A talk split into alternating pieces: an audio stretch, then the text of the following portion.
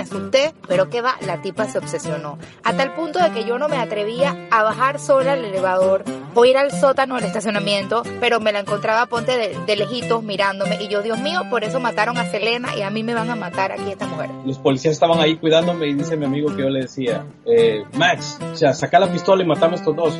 So, los policías lo empezaron a registrar a todo el mundo en el hospital.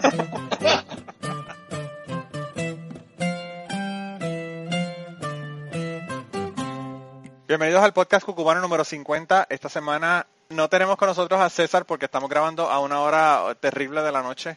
Es la una de la mañana para nuestros invitados y las 12 de la medianoche para mí. Pero esta semana tenemos más invitados de los que hemos tenido eh, en ocasiones anteriores. Yo creo que la mayor cantidad de invitados que hemos tenido es dos. Y esta semana tenemos cuatro invitados. Y tenemos una invitada que es reincidente. Estuvo en el podcast número 12.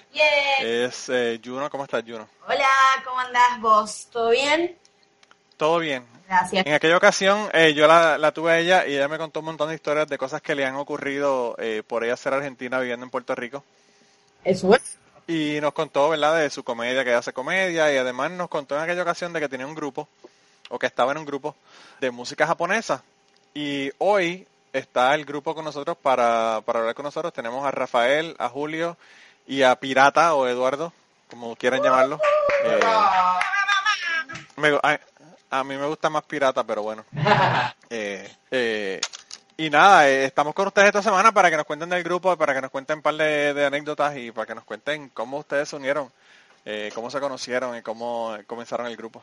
Pues nosotros todos estábamos en una clase de japonés. Bueno, en realidad la mitad del grupo. eh, cuando empezamos, empezamos porque nuestra maestra de japonés quería hacer un festival japonés en Puerto Rico y yo por mi parte quería hacer un festival japonés también. Entonces me, me acerqué donde ella y le dije que juntáramos fuerzas y que le hiciéramos juntas el festival. Entonces ella le había pedido a Rafa y a otra compañera que hicieran música tradicional y yo por mi lado estaba tratando de sacar alguna cancioncilla también eh, con mis basic skills guitar player.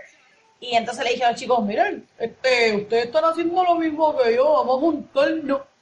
Entonces yo ah, ya conocí a Rafa de la clase y al actual manejador, que es mi marido, también estaba en la clase. Entonces, nada, esa fue mi, mi como que mi versión. Rafa, Mi versión es, es similar porque yo estaba estudiando música en la UPI y tengo que coger una clase de lenguas, así que en vez de coger portugués o francés o alemán o trans pues decidí coger una clase de de la japonés. isla de Pascua. Por- De la isla de Pascua, exacto. Oh. Eh, pero decidí coger japonés, en donde fue que conocí a Georgina, eh, que no estaba estudiando en la universidad, no era estudiante de la universidad, pero estaba tomando esa clase de... Perdóname, ahí fue donde, con- donde conociste a Shoshina. Ah. Shoshina. Pancho se ríe. El bajista se caga de risa en mi cara. bueno, yo creo que son muchos los hijos del muerto, ¿verdad? sí, es verdad. Entonces se conocieron en la clase, en la clase de, de japonés. Sí, eh, de ahí nos invitaron a tocar para el festival ese japonés. Lo hicimos, al principio había alpa, había una batería rara, había un montón de instrumentos bien... Éramos como seis. Sí, éramos, éramos revolucionarios. Pero quedó chévere, pero algunos, entre nosotros dijimos como que, ok, vamos a quedarnos nosotros tres, vamos a hacer algo nosotros tres. Y se cayó algo al piso.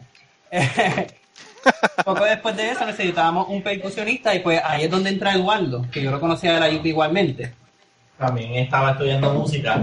Este, yo cuando entré a la banda como que tenía esta intención súper maquiavélica de darle un poquito de vida a la banda, porque las canciones eran como que las que eran en japonés y muchas de ellas tradicionales encima eran bastante lentas. So, como que quería también en, en ese sentido hacerlo más como que público puertorriqueño friendly. Yeah.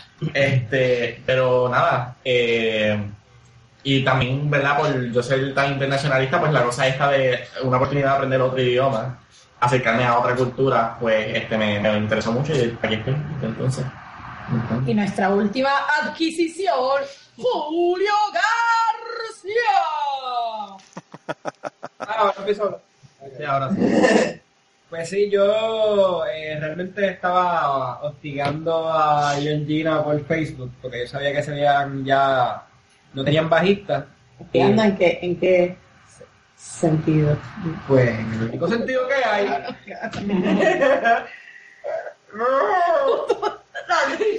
Te voy a tocar el bajo. ¡Toca mi bajo! Sí, yo ya digo que, eh, yo he conocido a Georgina ya, bueno, a, to- a Rafa ya lo había conocido desde que él era más chamaquito ya.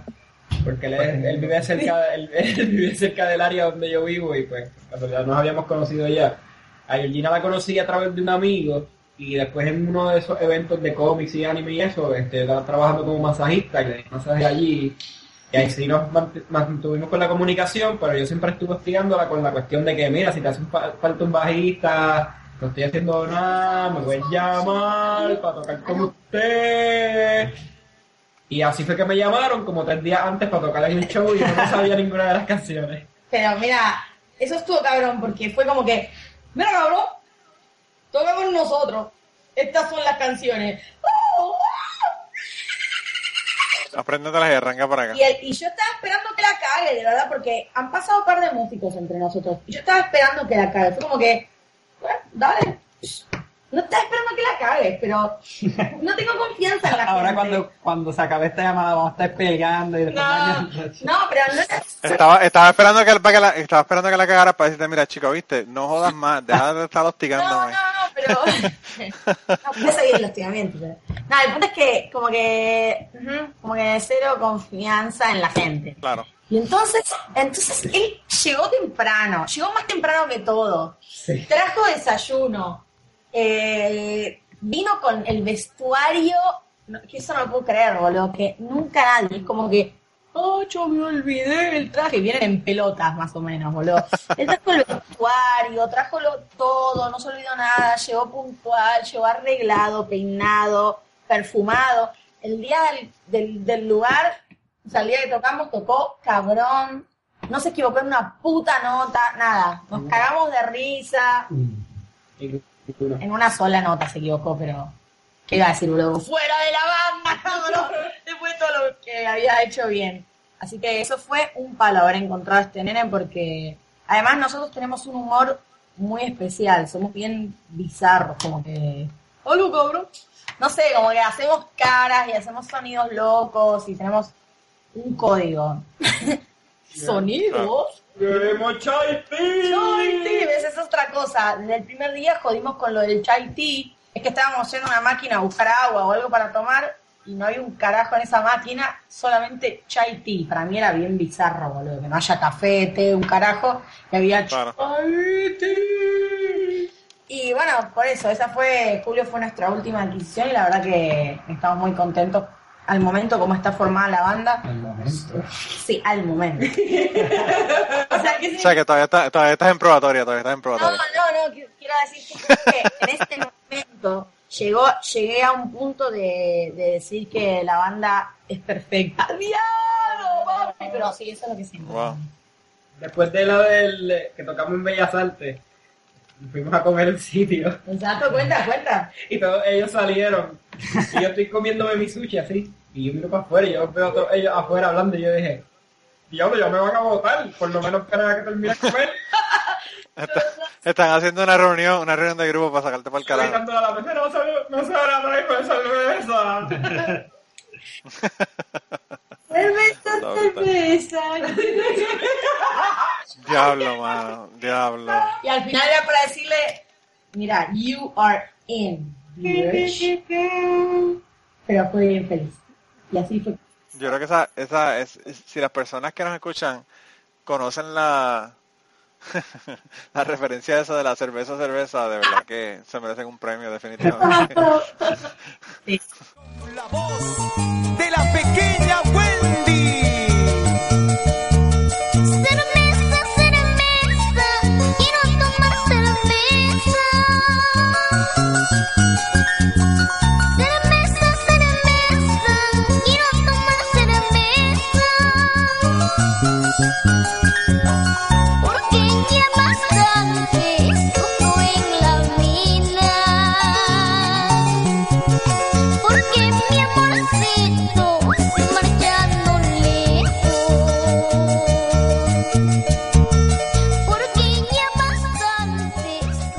sufrimiento de conocer esa Wendy canción. Zulka. Pero, che, ¿vos viste cómo se puso Wendy Zulka, boludo? ¿Cómo se puso? Tiene las tetas más grandes de París.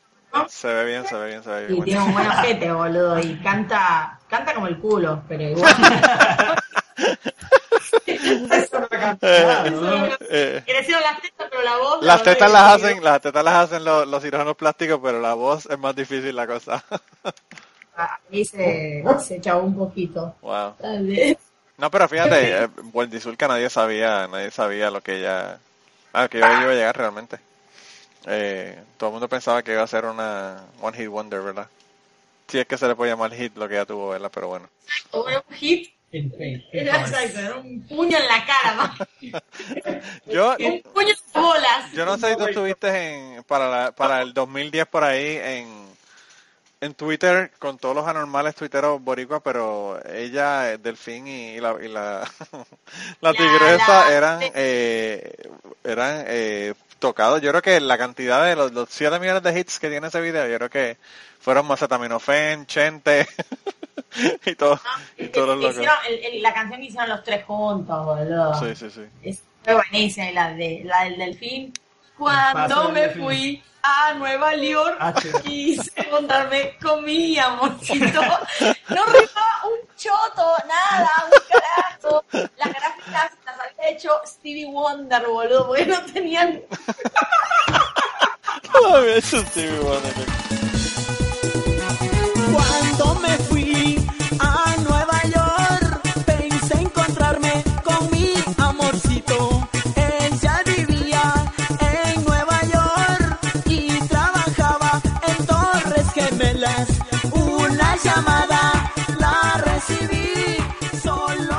"Adiós". Qué cabrón. Hoy vi, ahora que tú dices eso, hoy vi a alguien que puso en, en Twitter, le dije, añadí a un amigo mío en mi Facebook a mis amistades que es ciego y el cabrón le dio like a una de mis fotos. Yo no sé qué carajo es lo que está pasando.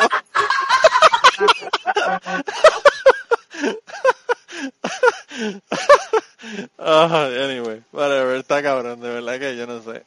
Pero dijo, de- de- de- la persona escribió eso. Le di, eh, añadió un amigo mío ciego en mi Facebook y me le dio like a una de las fotos, no sé qué es lo que está pasando. Ay, qué cojones. ¿El interés de ustedes por la música japonesa estaba desde antes o el interés por la música surgió de ustedes estar tomando clases de japonés? Eh, por lo menos en mi caso estaba desde antes, probablemente empezando desde, desde el anime, yo veía caricaturas japonesas y pues de ahí se empezó a crear y de ahí empecé a buscar otras bandas, muchas veces instrumentales japoneses, pero aunque es instrumental suena bien japonés.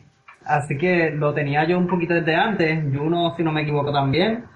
Yo sí, yo definitivamente también, y pero yo, yo siempre tuve como este back and forth entre música japonesa, digamos, bastante, sé que en nuestra época bastante moderna, y después salto a siglos más atrás. Siempre me han interesado mucho las cosas bien tradicionales, más cercanas a, por ejemplo, el taiko, eh, la música del teatro, no ese tipo de cosas. Pues y yo, nada, a mí me gustó, siempre, siempre me gustaba el anime, entonces con mi hermana, mi hermana me obligaba a aprenderme las canciones fonéticamente y pues así empezó mi gusto por la música japonesa, más que nada por el pop y el anime japonés, porque me aprendía las canciones así fonéticamente y, y pues después seguía mirando anime y escribía Kokoro no así y me. Exacto, no, Kokoro no. Y, y, y, y- ¿y vos, Julio? Pues yo toco desde que tengo como 14 años, o que mi interés por la música ha sido básicamente toda la vida. Eh, obviamente también mi ma- eh, la persona que me introdujo a lo del budismo también, que pues ella es japonesa también, pues esa es parte de mi interés a través de lo que es la cultura japonesa como tal.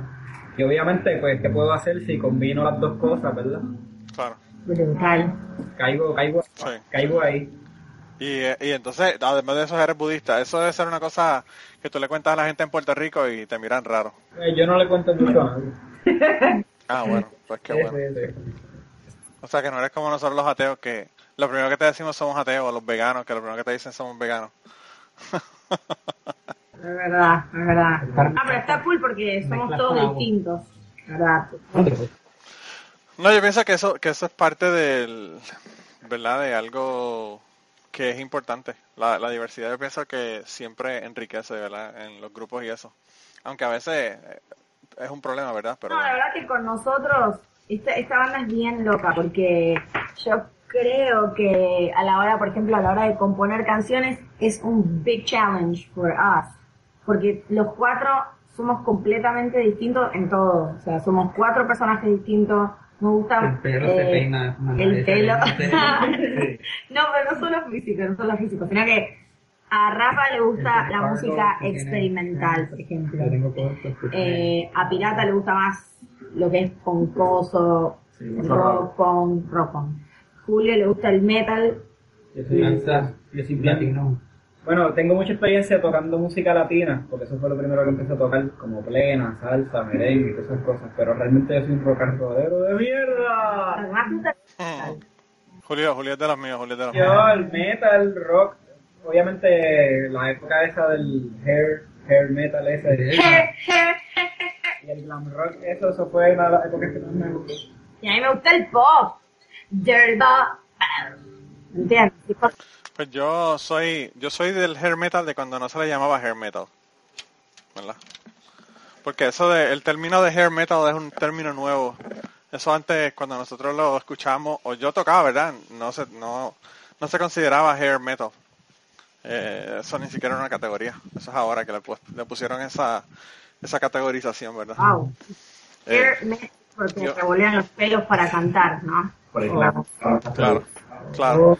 Yo, yo tocaba en un grupo eh, cuando estaba en la escuela y, y a veces el- el- es difícil uno bregar con la otra gente, así que eh, yo pienso que es bueno que se lleven bien y que y que se complementen, ¿verdad? En el proceso. Porque con la gente que yo estuve en el grupo que tenía muchísimos problemas. De verdad, eran todos distintos y nadie te quería. No, no, no, era, es que eran todos distintos, pero además de eso, eh, también, tú sabes, eh, yo no sé, en- hay, en el metal hay como que escuelas, entonces si tú oyes a, qué sé yo, Cinderella, no, no eres de los que oyes a Metallica, y si eres de los de Metallica, no eres de los que oyes a Halloween, y entonces cada uno tenía una idea diferente de qué era lo que quería en el grupo, entonces era como que bien complicado no eh, poder hacer, ¿verdad?, una, un set de canciones que, que a todo el mundo le gustara. Claro. No, y lo bueno es que además de ser compañeros de banda, somos amigos y eso no se da. Yo, todos acá, todos ustedes han estado en banda desde chicos. Yo empecé a los 13 a estar en banda y era como que, nada, éramos compañeros de banda y sé yo, y tocábamos y la la la, pero nunca así como que amigos. ¿Entiendes? Nosotros dormimos juntos. Sí, el manejador también está de hecho tirado ahí, durmiendo. Por cierto, eh, yo no sé cómo ustedes no están durmiendo, porque esta hora está cabrón. Para ustedes que es la una de la mañana. Sí. ¿qué hora es allá? Aquí es una hora menos. Aquí son las, van a ser las 12 ahora. Ah, nice. Sí, lo que pasa es que para César también es la una, porque para César, César está en la hora del este. Yo estoy en la hora Claro. central. Yo estoy en el, en el culo del universo. Pero lo que pasa es que yo soy darks. Para mí, para, para mí esta hora es normal. Las 12 de una de la mañana, eso para mí es para nuestro cada día. Si tratáramos de hacer esta entrevista a las 7 de la mañana, ahí yo no me aparezco. Yo soy, yo soy así también, yo soy así también. Yo, aun, aun yo estando en mi casa, a veces me acuesto a las 3 de la mañana y sin ninguna Yo razón soy una aparente. vieja, boludo. Yo ya a las nueve ya estoy como que me estoy muriendo de sueño, pero ah, le metemos, papi, le metemos a la entrevista. Pues yo no, yo, yo, yo a veces trabajo de día, a veces trabajo de noche. Y, y no sé, ¿verdad? Eh, cómo yo a veces sobrevivo los días. Porque yo en mi trabajo trabajo 12 horas Wow. y o son de 5 de la mañana a 5 de la tarde o de 5 de la tarde a 5 de la mañana. Oh, ¡Está puñetero! Y entonces, eh, eso está cabrón, pero lo bueno es que solamente que trabajo 14 días al mes, entonces pues eso compensa, ¿verdad? Uh, eso está chévere, sí. Sí. Y entonces, eh, pues los días, los días son más difíciles porque me tengo que levantar, me, tengo que levantar a las 3 y 45 de la mañana. Ah, Y yo no puedo acostarme temprano, puñeta. Entonces yo me acuesto a las 12, me levanto a las 3 y 45 y estoy como un zombie todo el día. Eh, y está brutal, está brutal. Pero mira, entonces, eh, ustedes, ¿cuáles son los planes? ¿Ustedes están grabando? ¿Van a grabar? Eh, ¿qué, qué- ¿Cuáles son los planes, aparte de las presentaciones, verdad, que están haciendo? Bueno, tenemos un, nuestro primer sencillo que lo vamos a lanzar dentro de poco. Eh, vamos, estamos planificando un show con, con otra banda también que hace covers que son de, de video games. Y nada, mañana vamos a estar tocando en Sky Beach. En Beach, Isabela. en Isabela, que es para entrar al Al, in- al Cruise Light Indie Fest, pues parece que los de Cruise Light se quieren ganar más dinero, así que hacen un road to the Indie Fest. Ponen a la banda. Y sí. básicamente ponen a banda a, a batallar por, pues, por no sé, por tocar. Eh, mañana nosotros vamos contra dos bandas en Isabela. Si ganamos, pues tocamos el sábado en otro evento de Cruise Light que también tiene que ver con el Road to Indie Fest. Coño, qué bien, qué bien. Y entonces, lo que pasa también es que, pues ya realmente las grabaciones son como que la carta de presentación para, para uno de los shows, los shows, ¿verdad? Porque ya la música a nivel de grabación no deja dinero eh, en, en su mayoría. Y como que la cosa está medio complicada con el asunto ese, ¿verdad? Pero bueno, eh, siempre la gente la gente graba anyway eh, y lo utiliza como para que la gente se lo conozca, ¿verdad? Para darse a conocer. Eh, y entonces, eh, tú me dices, eh, Juno, que tú est- estuviste en bandas en, en Argentina desde que estuviste, desde que eras joven, desde los 13 años. 13. Estuve en, ¿Y en qué tipo de banda tú estabas allá? bueno, más que nada, eh, tributo a los Beatles, eh, en rock tipo 4x4, así, can, can, can, can, can, can, can, can. Eh, muchas, tuve muchas bandas con mi hermana que también canta, tuve banda tributo a Sui Generis y Serú Girán, y estuve en una banda tipo también rock, medio metal, se llamaba Máscaras, eh, y mi novio era el bajista. Solamente quería decir eso, ¿ok? Fue... siempre, siempre mis novios, loco. Mira, wow, viaje. Anyways, eh, sí, estuve en, un par de bandas distintas y Eso puede ser, eso de tener el novio en la misma banda o el esposo o lo que sea, ¿verdad? el, Eh, el manejador es mi porque- esposo. Está bien, pero por lo menos el manejador es el manejador, pero cuando tú estás en la banda y pasa cualquier pendejada, te puede pasar como a Fle- Fleetwood Mac y, y tener tener una, una carrera un poco eh, ro- rocosa, Exacto. ¿verdad? Bueno, una vez en máscaras, y que lo bajista era mi novio, se encabronó las tetas porque no sé qué, porque yo estaba, no sé, whatever. Y agarró y dejó el bajo y dijo, me para el carajo, en medio del show. Y dejó el bajo ahí yo, eh, Mariano, no me parece muy proper. Y se fue a la mierda en medio del show. Wow. Me ha pasado. Pero siempre son bajistas. En la otra banda, Pablo, mi novio era bajista. What the fuck? Bueno, es que lo que pasa es que te gusta que te toquen el bajo los chicos.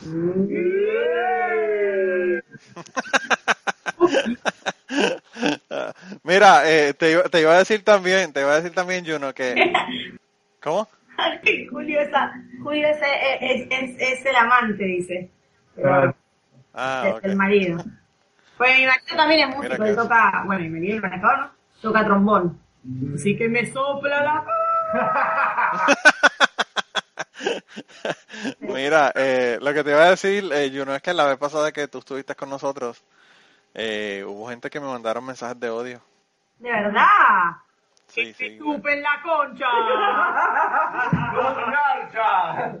¿Tú sabes, ¿Tú sabes por qué me enviaron mensajes de odio? ¿Por qué? Porque me decían que cómo es posible que una persona eh, cuando hable de Argentina de lo que habla de lo que hable sea de Yayo. se ofendieron, se ofendieron porque hablaste de Yayo. Ay, bueno, es que la gente es muy cerrada, boludo. Entonces el argentino... ¿Qué, qué fueron argentinos los que te dijeron eso? Sí, ah, de Argentina, de Argentina. ¿Qué te puedo decir, mi amor? Las Eh, pelotas. hay, hay humor para todo. De verdad, a mí me gusta... Yo soy comediante, ¿ok? Y acá en Puerto Rico, como te había contado, yo trabajo en un canal y hago comedia, escribo libretos y pienso que, nada, la comedia se adapta, hay que adaptarla al público. Me gusta todo tipo de comedia, de verdad me gusta para los que se ofendieron el seno izquierdo. Me gusta desde Les Luthier hasta Yayo, pasando por un José María. Me gusta Cha Cha Cha, que es casero, todo por los pesos. No sé, la comedia uno lo disfruta de muchas maneras, en distintos momentos, y hay que ser un poquito más abierto, pienso yo.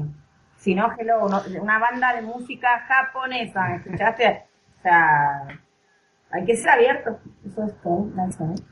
Yo, fíjate, la, eh, la comedia a mí, mientras más burda y más sucia y más horrible, a mí más me gusta. Entonces, ¿te gusta el baranero? Eh, me gusta, el- bueno, eh, ¿qué te puedo decir? El baranero. No sé si conoces, no sé si conoces a Andrew Dice Clay, pero yo hasta me bochorno decirle a la gente que escucho a Andrew Dice Clay que me Ah. gusta. Voy a apuntar, voy a apuntar. Andrew, No, chica, el tipo, Andrew Dice Clay, el tipo está cabrón, es gringo. Eh, no, y él y Joey Díaz y, y qué sé yo, eh, yo pienso que en la comedia todo se vale.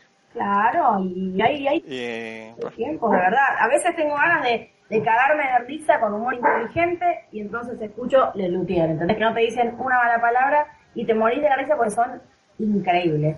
En otro momento tengo ganas de escuchar, te pongo una manzana en la boca y te succiono el culo hasta que te salga sidra. Escucho eso y listo, no sé. Eso, hay tiempo, tiempo para todo. No, yo pienso, yo pienso que es como tú dices, eh, pues todo depende de dónde uno quiera, cuál es el venue que uno quiere tener, ¿verdad? Hay comediantes, por ejemplo, que quieren hacer comedia limpia porque no quieren perder la oportunidad de estar o en televisión o que sea más de la familia. eh, Exacto. y hay otros comediantes que le, que le tienen sin cojones eso y, y entonces lo que le interesa es eh, tener su grupo, su, su, ¿verdad? su fanaticada y para el carajo, el que no le guste, no le guste.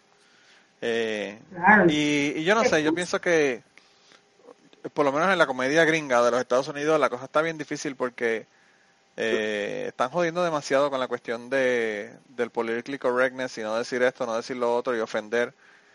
Y fuck that, man, o sea, Sí, sí, sí, chupala, de verdad. La gente está changuita. Bien brutal. Dale un besito. En la concha. Sí, no, como que la verdad, lo mismo de escuchar comedia, hacer comedia también. Yo puedo hacer impro para la familia, o puedo decir groserías, o puedo, no sé, no, nuevamente el mensaje es que la gente tiene que ser un poquito más abierta y ya. Y escuchar música japonesa. A mí me encanta porque lo, lo, lo vuelve a traer al tema de nuevo, lo vuelve a traer al tema.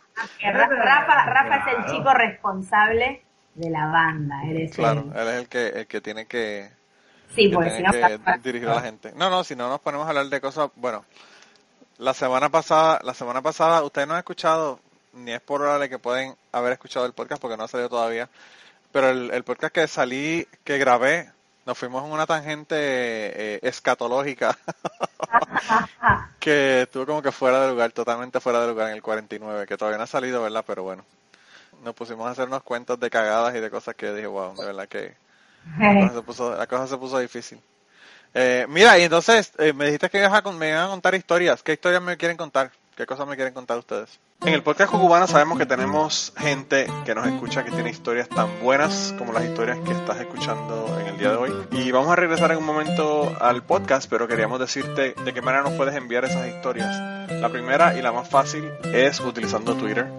En Twitter nos consigues en cucubanopod. También nos puedes contactar por email en cucubanopod.gmail.com. Nos puedes contactar utilizando Facebook. Tenemos una página en Facebook que la consigues buscando Podcast Cucubano. Y además de eso nos puedes enviar tus grabaciones si es que lo que tienes es una entrevista o una conversación que tienes con una persona que quieres eh, enviarnos. Así que anímate, envíanos tus historias y si no, nos contactas y la grabamos contigo utilizando Skype. Gracias por escucharnos, gracias por el apoyo, gracias por las historias y nada, regresamos al podcast. Pues hay una bien interesante que es que por un buen tiempo cuando nosotros empezamos, nosotros eh, tocamos bastante, más de lo que uno se esperaría. Pero ¿quieres adivinar cuántos de esos primeros shows nos pagaron? Porque No. está un poquito difícil vender el concepto de música japonesa al principio. No me, no me, no me, no me atrevo ni, ni decir un número. No, no para la imaginación de todo el mundo. Pero se nos presentó una oportunidad de tocar en un restaurante que lamentablemente ya no existe, eh, que se llamaba Kiku, era un restaurante en Galería Paseos, y, y- y nos ofrecieron una buena cantidad de dinero, pero teníamos que tocar por tres horas. Anda por carajo. Y teníamos media canción, media. Como mucho teníamos un set de 40 minutos. Ajá. Y teníamos que sacar tres horas, quién sabe de dónde. Wow. So, con Sería 40 minutos de canción original, o sea, de música, algunas originales, algunas tradicionales, algunas covers, dijimos, sí, sí, dale, podemos hacer tres horas. Y ahí empezó el proceso de traer instrumentos que nunca habíamos traído dentro de la banda, trajimos un charango, trajimos un, una mandolina, trajimos, ¿qué más? Sanshin. Un sanshin, que es un instrumento japonés, y no sé cómo, pero tocamos tres horas, lo hicimos, cobramos de lo más chévere, comimos sushi, y lo pasamos. No quiero ni empezar a contarte la ansiedad en esos ensayos antes de que tocáramos. Porque era esta cosa de, ok, pues entonces ahora, de la noche a la mañana, vamos a tener que ensayar psicamente, como si tuviéramos un OCD encabronado. Porque, porque teníamos que sacar tres horas de algún lado. Entonces empezamos a sacar material. Mira, yo pu- compuse una canción de percusión, la escribí todo, este, para hacer una pieza de taiko, este, que fuera parte del setlist. Este, nos inventamos improvisaciones con cosas tradicionales japonesas, pero usando instrumentos más de acá, como en el caso del charango, eventualmente la mandolina. Este, y ¿cuánto tiempo nosotros tuvimos para preparar eso de las tres horas que íbamos a tocar? Como tres semanas, o algo así, ¿verdad?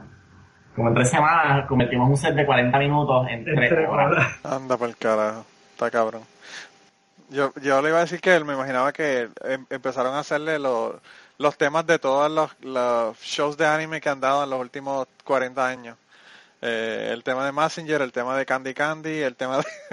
para poder completar las tres horas de ustedes de tocando. Diablo, mano. Por suerte, por suerte para ese entonces, por lo menos, Ole estaba estudiando música también, ¿verdad? Para ese entonces estábamos por lo menos tres cuartas partes de la banda estudiando música, así que teníamos, contábamos por lo menos con, y encima de eso yo estaba cogiendo una clase de composición para ese entonces. Lo cual por lo menos nos ayudó también como que a dar un empuje, eh, un empuje, ¿cómo le digo? Un empujón creativo este, cuando fuimos a trabajar el, el material, pero llegamos a meter en eso, lo más seguro hubiéramos hecho exactamente lo que estás diciendo de anime, como que, que está pegado ahora, nos la vamos a aprender ya. Sí, sí, sí. Wow. Yo eso de- debe ser como una persona que tiene cinco minutos en un stand-up y le dicen que le abra a alguien y le tenga 30 minutos de, de stand-up, ¿verdad? Básicamente. Sí, wow, diablo, está cabrón. Está brutal. Mira, y entonces, ¿cuál es cuál, y lo que lo- la otra cosa que quería preguntarle, ¿cuáles son las reacciones de la gente cuando ustedes le dicen que tienen un grupo de música japonesa? Porque yo no sé, a veces en Puerto Rico la gente son medios incultos No, y no, no, no es pero... rico. No, es- ¿Qué va? Eh, Exacto, esa es la pregunta, pero, pero en chino. No, cabrón, dije música japonesa. Mira, mira, cuando se estaba mudando Juno de, de la casa en la que estaba viviendo antes de mudarse para acá, este, llega este señor porque estaban haciendo un garage sale y qué sé yo, y el señor dice, ah no, se tienen que ir para New York porque eso está lleno de chinos. Qué bueno, me, lindo. Ajá, entonces como que, y yo le traigo como que le ofrezco como que, ¿y qué tal mejor quizá, no sé, California, que está más cerca de. Japón? Y él como que, ah sí, ¿verdad? Japón está lleno de chinos. No, pero además hay mucho... No, mira, lo, lo triste, lo triste no es eso, lo triste es lo mucho que se quieren los chinos y los japoneses. Sí. Ellos se aman, se aman esos dos, esos dos Como- países. Como que los japoneses colonizaron medio China Sí, una vez, porque cabrón. nunca lo han superado. Sí. No, y además mucha gente hace un bullying cabrón porque relacionan, lo primero que relacionan es una banda japonesa, ah, otaku, freaks, no sé, pica pica y Pokémon y cosas, y es como que, hello, no, no es solo eso, o sea, nuestra banda es, de, como te dijimos, de música original, tradicional, es, es cool, es cool. Nuestras canciones son más sobre, yo diría que- que son más como de la vida. O sea, hemos hecho canciones sobre tener amigos, hemos hecho canciones, este, hay una que está en el tintero que estaría bueno terminarla, hint hint presión, vamos a hacerla, que es sobre los pescadores. Este, tenemos canciones, nada, tenemos canciones sobre ser amigos y estar en la high y hacer música, tenemos canciones sobre Necesita, usted necesita una, una presión de alguien que le pida un set de tres horas para que terminen esa canción. Eh, otro, otro push, ¿verdad? De, de, de eh, susto. Sí, bueno, sí, la verdad que, que si trabajamos bien bajo presión y Pero lo interesante es que reciente no hemos tenido mucha presión, pero nos hemos estado moviendo mucho. Desde que Julio se, se juntó, como que llevaba mucho tiempo que nosotros no teníamos un bajista. Yeah. Y teníamos más o menos una persona que entraba y salía y entraba y salía y no hacíamos nada hasta que al fin este año dijimos, mira, ya, llevamos seis años, let's get serious. Y conseguimos a Julio, tocábamos en Bellas Artes, estamos tocando por ahí, mañana tocábamos, como que estamos consiguiendo ahora, y mucho ha sido también por el manejador, que siempre ha estado ahí, pero nunca le hemos pedido esa ayuda. Así que también está el manejador con un, con un whip Sí. ahí como que... Sí, es que- es que formalmente no lo habíamos nombrado manejador hasta los otros días. Ujú. Sí, bueno, siempre- a él le gusta, obviamente, ayudar y como que lo hace de corazón. Este, of, of corazón.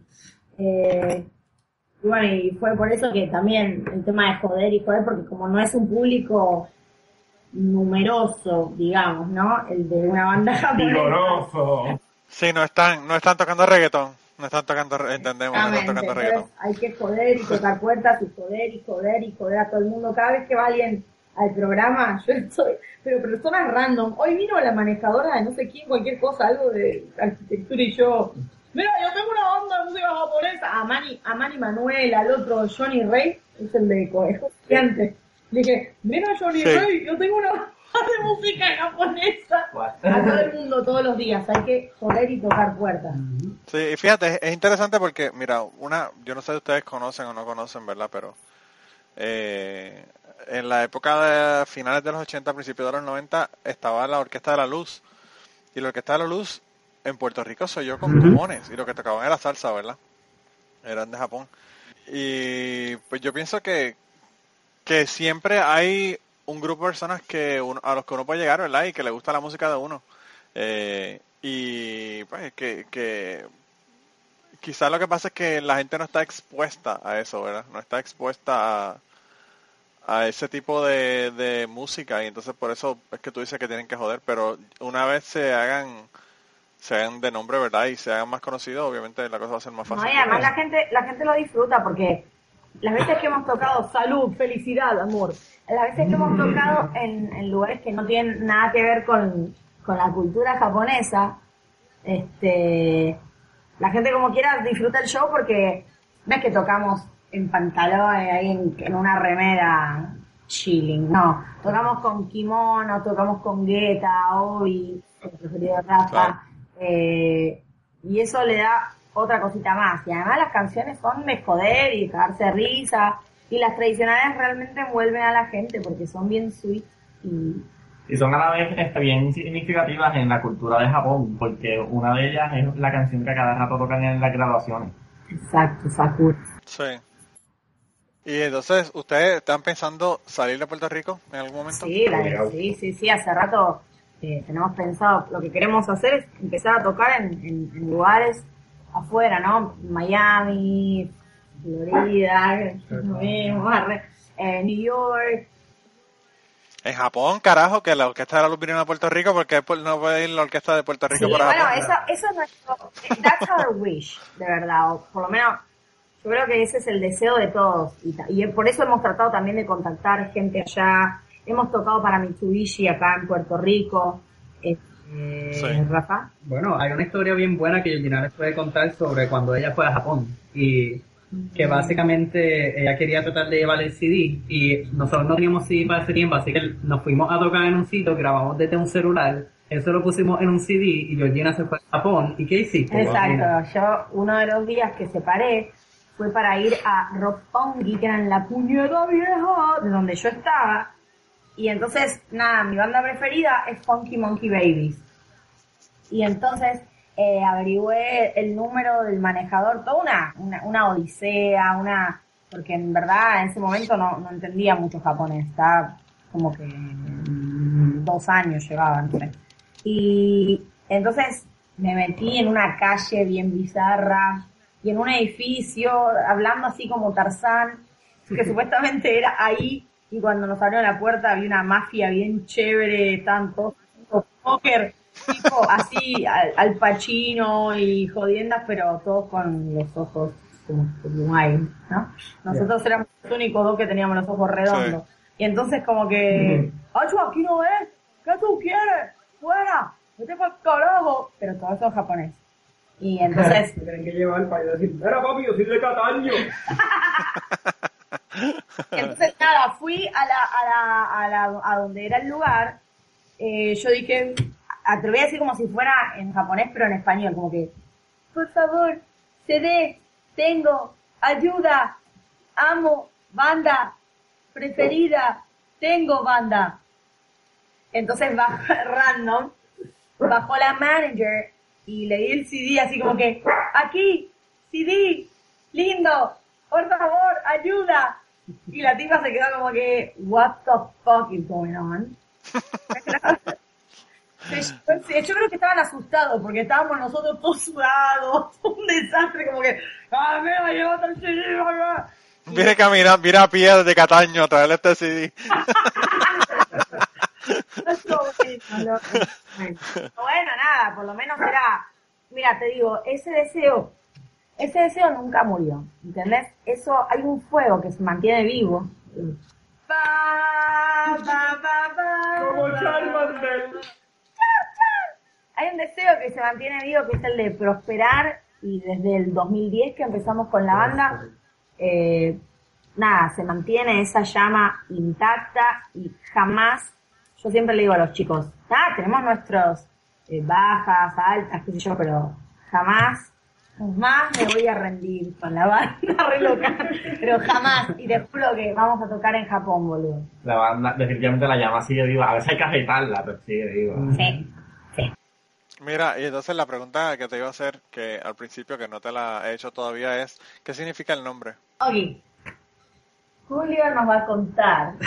Ok, resulta que el manejador, que también era parte de la clase de japonés, tenía un libro que se llamaba Dirty Japanese. Dirty Japanese. Está aquí, lo tenemos. Exacto, lo tenemos aquí. Entonces, Es el tipo de libro que tú lees de otro lenguaje que te dice las cosas que tú quieras aprender, como que, como how to pick up a girl in Japanese, how to... Sí, sí, sí. Yo tengo eso, yo tengo ese libro, lo compré en español y se lo regaló a un amigo mío. tal. Bueno, Y, y el en español, el español te dice, así se dice esto en Nicaragua, así se dice en Argentina, así se dice en, qué sé yo. uy. Exacto, pues este tenía la parte de sexo, obviamente, no nos fijamos en la parte de leer el Torah. ¿What? Exacto.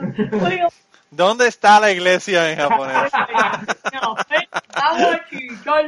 Entonces decía ahí una parte que si un hombre se te acercaba, vos tenías que decirle, chot tomate, que era como, y la traducción, lo que pasa es que lo gracioso era la traducción, porque chot tomate de verdad significa eh, aguarda un momento, espera un momento, ¿no? Eh, literalmente significa espere un momentito, pero la traducción era easy tiger. easy tiger, o sea, como que... Vamos a calmarnos.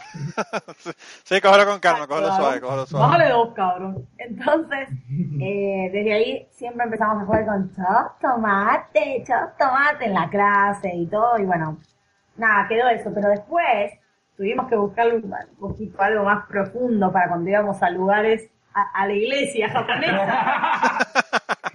y nos preguntaban, no le podía decir, ah, pues sexo y si tiger y el bicho. No.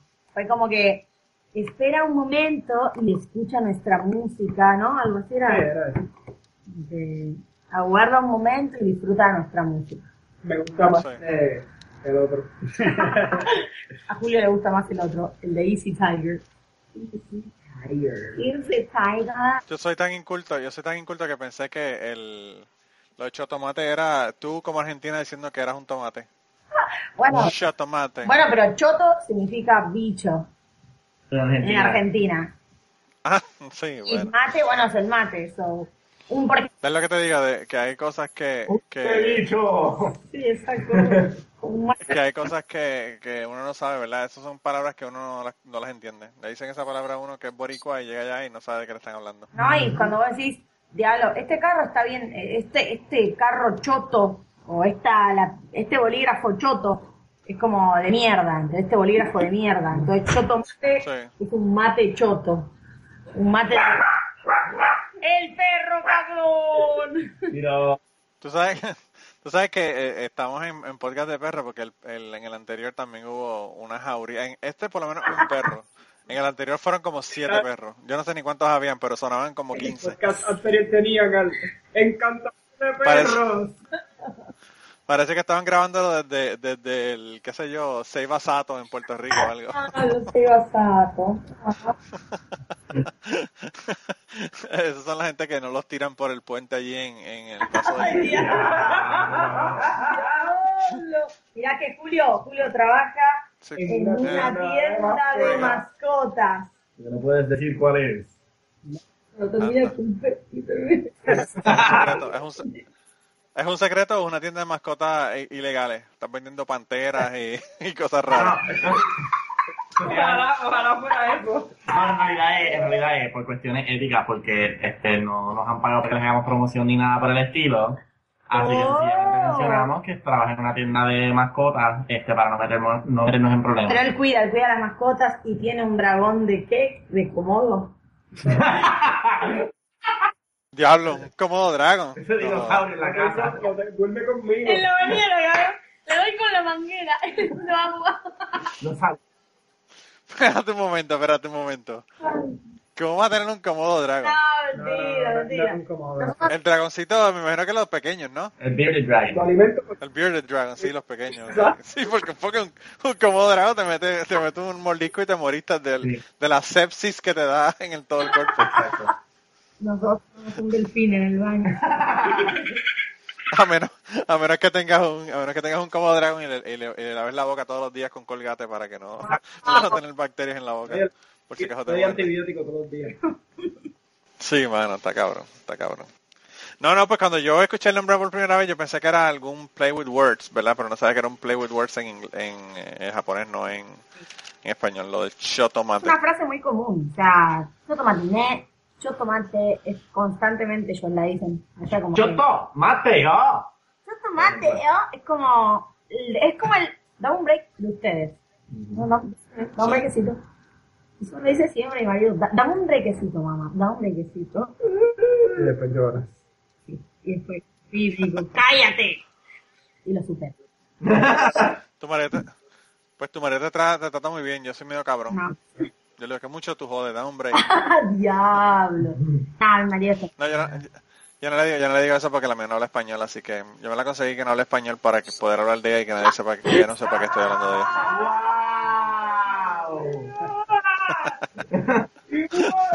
Cabrón.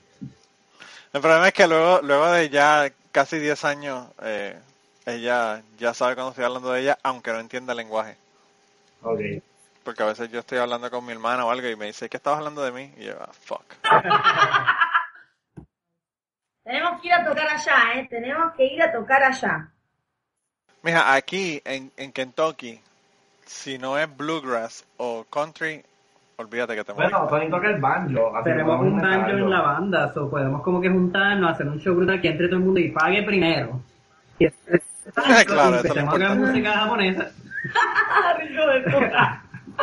Pero eh, tenemos una, podemos sacar una canción tipo Country Road, Konomichi, Suto, y listo. Y es la única que y la gente Mira, Juno, el, el problema es que tú llegas aquí y dicen, I've never seen them Mexicans singing in Japanese.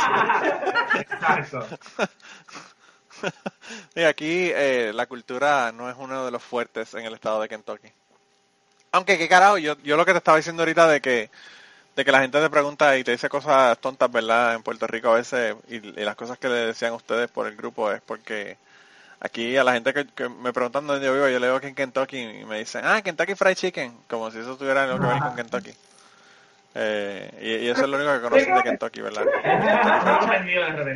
Pablo, tiene que ver con Kentucky Fried Chicken. Sí, mano, bien cabrón. Y, y la pendeja no es esa, la pendeja es que Kentucky Fried Chicken y Kentucky Fried Chicken ni, lo- ni aquí lo abrieron. El tipo era de Kentucky, pero lo abrió en Texas, o sea que, que ni siquiera de- del estado es. Pero bueno, esos son otros 20 pesos. Ya ni se llaman, ni se llaman Kentucky Fried Chicken anyway, pero... Eh, No sé qué es. sí, no, ya, ya ahora es KFC, ahora ya no... Acuérdate que los gringos todos son eh, letras, no, ya no, ya las palabras son overrated. Eh, todo tiene que Acrónimo, con letras. acrónimo. Sí. Lo que lo que quería preguntarle es entonces cómo los consiguen, contrataciones, eh, canal de YouTube, dame toda la información para que las personas que estén interesados, ¿verdad? Eh, puedan ir a ver, a ver no solamente los videos de ustedes, sino eh, dónde van a hacer las presentaciones y todo lo demás. Pues básicamente lo- la manera de quedarnos en contacto con nosotros es por Facebook. El, sería lo mejor, pero tenemos tanto Facebook como Twitter, como YouTube y como Instagram. Y todo está bajo el título Chotomate Band. Como que band y después Band, la palabra. Y ahí nos pueden conseguir en todos lados. Hay varios videos de nosotros en Facebook que pueden ver. De nosotros tocamos en Bella Alta, nosotros tocando en el Sheraton para el Space Convention y ese tipo de cosas. Eh, y se pueden comunicar directamente con nosotros ahí si tienen algún interés de hanguear con nosotros o contratarnos. O si quieren, o si quieren venderle algún sushi, llevar algún sushi, o si tienen tres horas, algún set de tres horas que ustedes eh, quieran que toquen el set, pues ahí también el lo manejador cocina sushi, hace okonomiyaki y, y, nosotros tocamos. Y nos aseguramos de que nadie salga triste porque no le gusta. Ah, Ay, eres, pirata- un pirata dulce, mano. Que soy, que soy tu pirata, soy yo. Eres tan flojo. Mira, eh, no, estoy viendo los videos ahí que tienen en el, en el YouTube. Eh, ahí, como tú dijiste, el, aparece como Choto Mate Band. C-H-O-T-T-O-M-A-T-T-E-B-A-N-D. Y ahí por eh, Choto Mate Band los consiguen en YouTube y pueden ver los videos. Eh, de verdad que yo, yo el otro día vi unos videos que poni- que pusiste en tu página. Eh, ¿Verdad? Que son enlaces que pusiste del, de la página de ustedes de Facebook y están, est- está bueno, a mí me gustaron. Eh, me gustaron mucho los videos. Se ve, está como que raro, ¿verdad? Porque yo vi los videos de ustedes así vestidos con la con todos los atuendos, ¿verdad? Eh, japoneses, y entonces con una guitarra eléctrica cabrona y un bajo eléctrico. y uno dice como, "Hmm". Pero se ve, se ve chévere, me gustó. Para tocar con esos trajes. Nos, nos ganamos 10 puntos uno solamente por el calor puñetero. Sí, eso, eso me imagino. Me imagino porque está cabrón.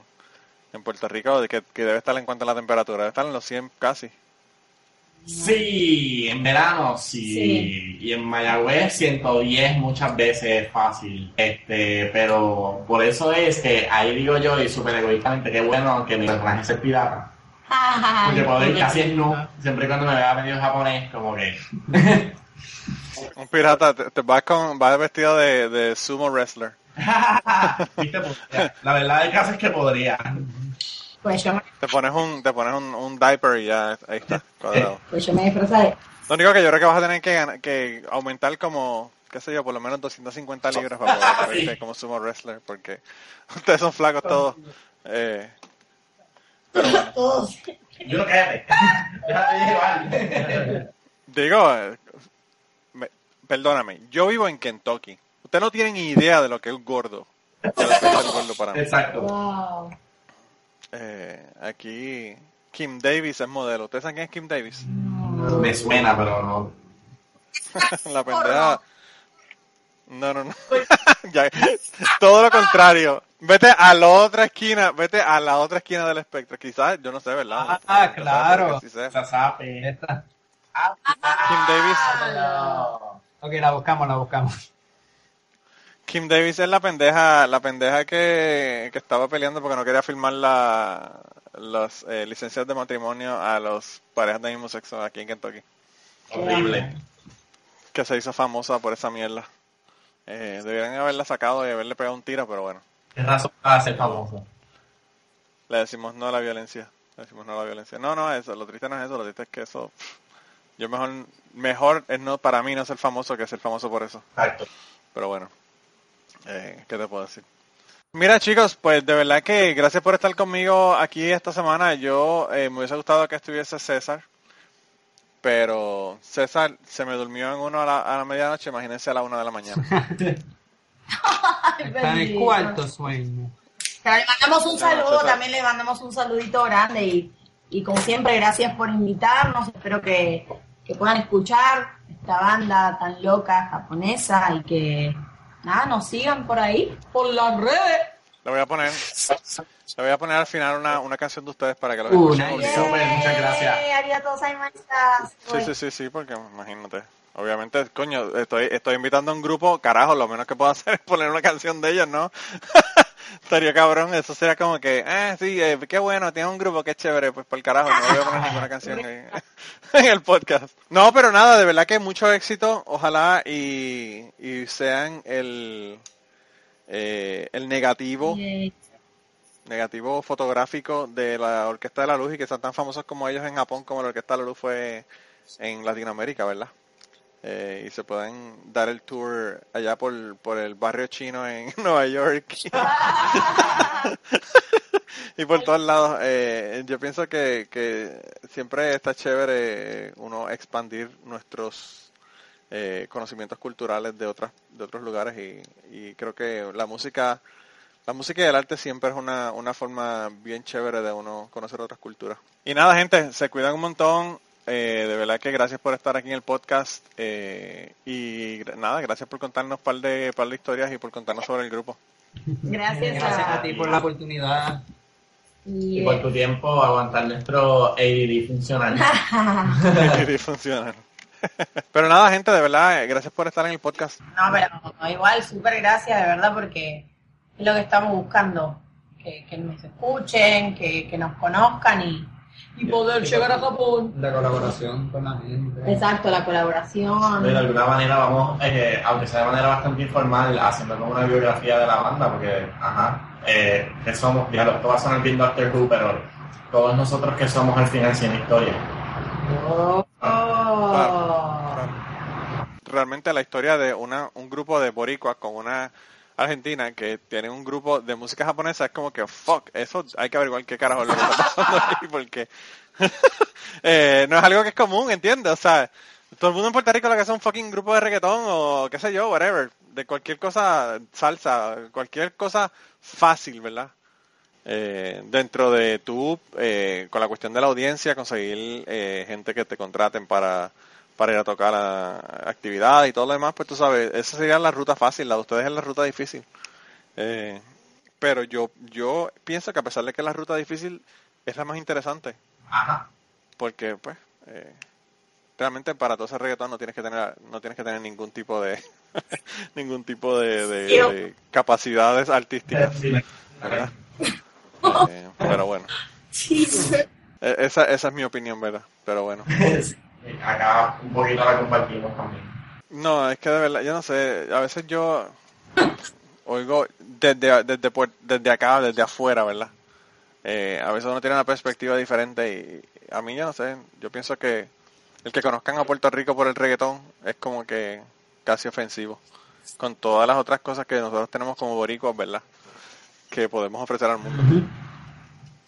Pero bueno eso me imagino que la gente que está en locos con el reggaetón pues no compartirán mi y nada, gente, pues nada, ya sé que ustedes ya se tienen que ir a acostar. Así que gracias por estar conmigo. Súper, súper, súper gracias, de verdad, Manuel. Bueno, pues cuídate un montón, que descansen. Gracias, a César también y, y nada, contás con nosotros. Cuando quieras invitarnos, Sí. nos avisás y podemos cantar, qué sé yo, lo que vos quieras, cualquier invento me, me dejas saber. Pues sí, entonces no, nos vemos y, y espero sí tenerlos en el, en el futuro. Yay. Súper bien. Dale, gracias, Gracias. un besote. Un abrazo, bye. Descansa cuando vayas a eso. Bueno, pues nada, se cuidan un montón, gente, nos vemos. Bye, igual. arigato. Bye, bye. bye. Y antes de terminar el podcast, queríamos recordarles que el logo del podcast nos lo hizo Raúl Arnaiz. Muchas gracias a Raúl por el logo. Sus trabajos los consigues en homedecomic.com. Y la canción del podcast está cantada por Maida Belén. Eh, la guitarra la toca Rafi Lin. El 4 lo toca Kike Domenech. A Maida Belén la consigues en Maida underscore Belén en Twitter.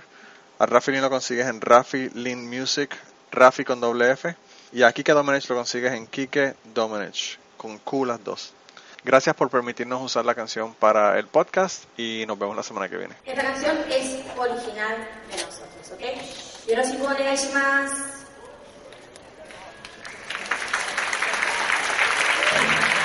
Arigatou. Domo arigatou gozaimashita. Thank